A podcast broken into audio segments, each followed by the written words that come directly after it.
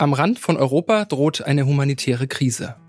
Denn der Konflikt zwischen Armenien und Aserbaidschan um die Region Bergkarabach spitzt sich weiter zu. Seit Monaten blockiert Aserbaidschan den einzigen Zugang, den Armenien zu der Region hatte. Das Ziel? Druck auf die Armenierinnen vor Ort aufzubauen und schlussendlich zu vertreiben. Diese sind weitgehend abgeschnitten von Hilfe von außen, viele von ihnen hungern. Medikamente und Benzin werden knapp. Droht ein Völkermord in der Region? Das schauen wir uns heute an. Mein Name ist Gottfried Haufe. Schön, dass ihr dabei seid. Zurück zum Thema.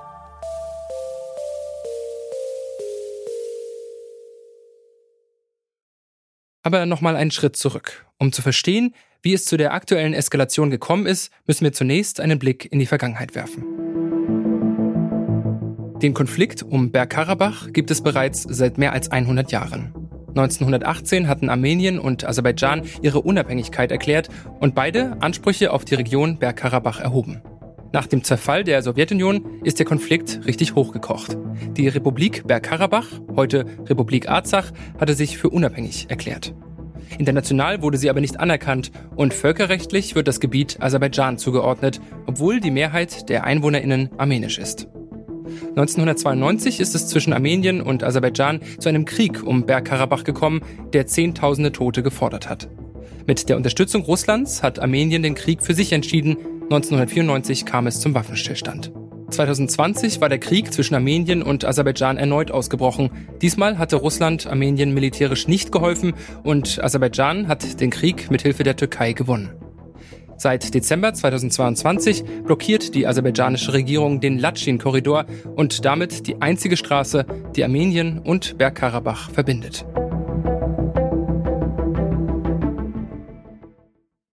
Seit dem vergangenen Jahr ist der Konflikt zwischen Armenien und Aserbaidschan also wieder hochgekocht. Warum eskaliert die Situation gerade jetzt wieder? Darüber habe ich mit der Journalistin Anna Arichanyan gesprochen. Sie stammt aus Armenien und lebt in Deutschland, steht in engem Kontakt zu Menschen in Bergkarabach und beschäftigt sich schon lange mit dem Konflikt in der Region. Die Lage ist deshalb eskaliert, weil Aserbaidschan eine, einen größeren Angriff gestartet hat, und zwar nicht gegen die völkerrechtlich umstrittene Region Bergkarabach, um das sich ja Armenien und Aserbaidschan schon seit vielen Jahrzehnten streiten, sondern auf armenisches Kernland, auf armenisches Staatsgebiet, was ein souveräner Staat ist. Und diese Dimension hat es bis dato in der Form noch nicht gegeben. Seit diesem Angriff im September 2022 ist die Lage nochmal schärfer geworden. Warum dann äh, im vergangenen Jahr dieser Angriff? Warum auf einmal diese, diese neue, dieses neue Interesse beziehungsweise das alte Interesse mit neuen Mitteln?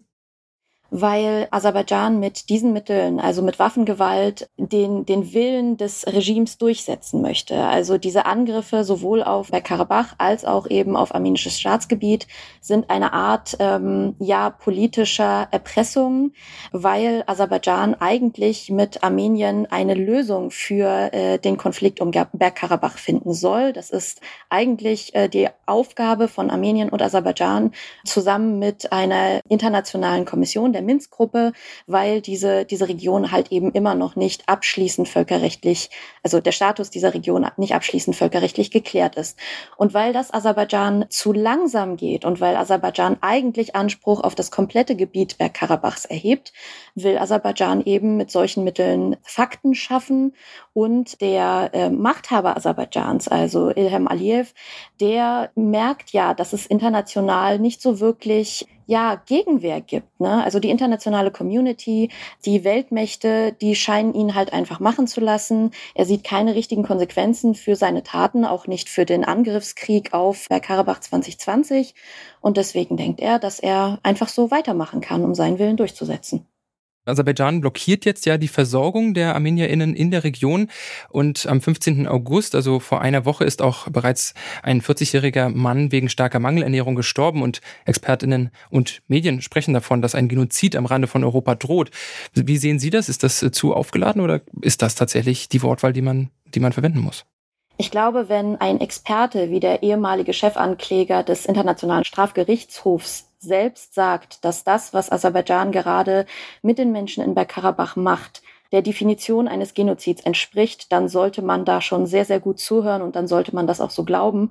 Und dann sollte man zumindest darüber diskutieren, was das ist und vor allen Dingen, wie die internationale Gemeinschaft darauf antworten muss. Er selber hat schon diverse Anklagen erhoben gegen Autokraten, gegen Diktatoren. Er weiß also, wovon er spricht. Ich glaube nicht, dass der Begriff Genozid aufgeladen ist oder ein Kampfbegriff ist, wie äh, zuletzt der Sprecher der Bundesregierung auf eine Bürgerinnenfrage antwortete, sondern das ist tatsächlich genau das, was das ist. Die Diskussion darüber, ob das jetzt schon also ob es jetzt schon ein Genozid ist oder ob sich ein Genozid anbahnt oder ob es nur in Anführungsstrichen eine ethnische Säuberin, äh, Säuberung ist, das ist alles Augenwischerei. Ich glaube, es geht im Grunde darum zu schauen, was passiert da und vor allen Dingen, wie kann die Weltgemeinschaft darauf antworten. Das ist tatsächlich die wichtigere Frage. Deswegen kommen wir auch äh, gern nochmal zu, jetzt in dem Fall der Position des armenischen Ministerpräsidenten Nikol Pashinyan. Der hat mitgeteilt, dass er bereit wäre, also im Mai hat er das gesagt, dass er bereit wäre, das Gebiet in, also an Aserbaidschan abzugeben. Darauf haben die ArmenierInnen in Bergkarabach sehr besorgt reagiert. Nochmal ganz konkret, wovor haben sie Angst? Sie haben ganz konkret Angst vor mindestens einer ethnischen Säuberung, weil Aserbaidschan ja schon nicht nur einmal, sondern immer mal wieder angekündigt hat, ArmenierInnen aus Bergkarabach zu vertreiben und wenn sie nicht vertrieben werden wollen, Bergkarabach von ArmenierInnen zu bereinigen. Das ist wirklich die Wortwahl, die aus Aserbaidschan zu vernehmen ist und zwar nicht nur von radikalen Einzel- ähm, äh, es sind nicht nur radikale Einzelmeinungen, sondern das ist tatsächlich die, das Vokabular und ja, die Kommunikation wirklich der, der aserbaidschanischen Regierung. Aserbaidschan hat ArmenierInnen nicht nur einmal dehumanisiert, sprachlich, also sie zum Beispiel mit Ungeziefer gleichgesetzt, mit Ratten oder mit Hunden, die vertrieben werden müssen. Es ist eine ganz, ganz klare Dehumanisierung zu beobachten, schon seit Jahrzehnten, wenn es um ArmenierInnen geht. Und wenn Aserbaidschan ankündigt, dass sie wollen, dass bei Karabach komplett aserbaidschanisch ist und eigentlich nichts Armenisches mehr enthalten darf, dann sollte man diese Gefahr schon sehr, sehr ernst nehmen. Also es ist tatsächlich eine Gefahr mindestens einer ethnischen Säuberung, wenn nicht gar eines Genozids vorhanden und ganz, ganz ernst. Völkerrechtlich gehört Bergkarabach also zu Aserbaidschan. Aserbaidschan will die armenische Bevölkerung aus der Region vertreiben. Aserbaidschan versperrt deshalb den Zugang, um die ArmenierInnen vor Ort und dadurch auch die armenische Regierung unter Druck zu setzen. Die Notlage der ArmenierInnen in Bergkarabach entspreche einem Genozid, sagt der ehemalige Chefankläger des Internationalen Strafgerichtshofs Luis Moreno Ocampo. Die Journalistin Anna Arichanyan sieht zumindest die Gefahr, dass es dazu kommen könnte.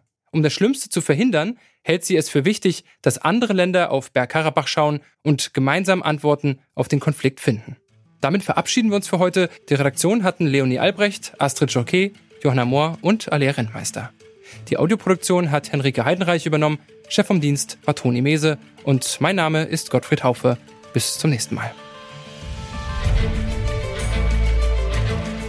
Zurück zum Thema vom Podcast Radio Detektor FM.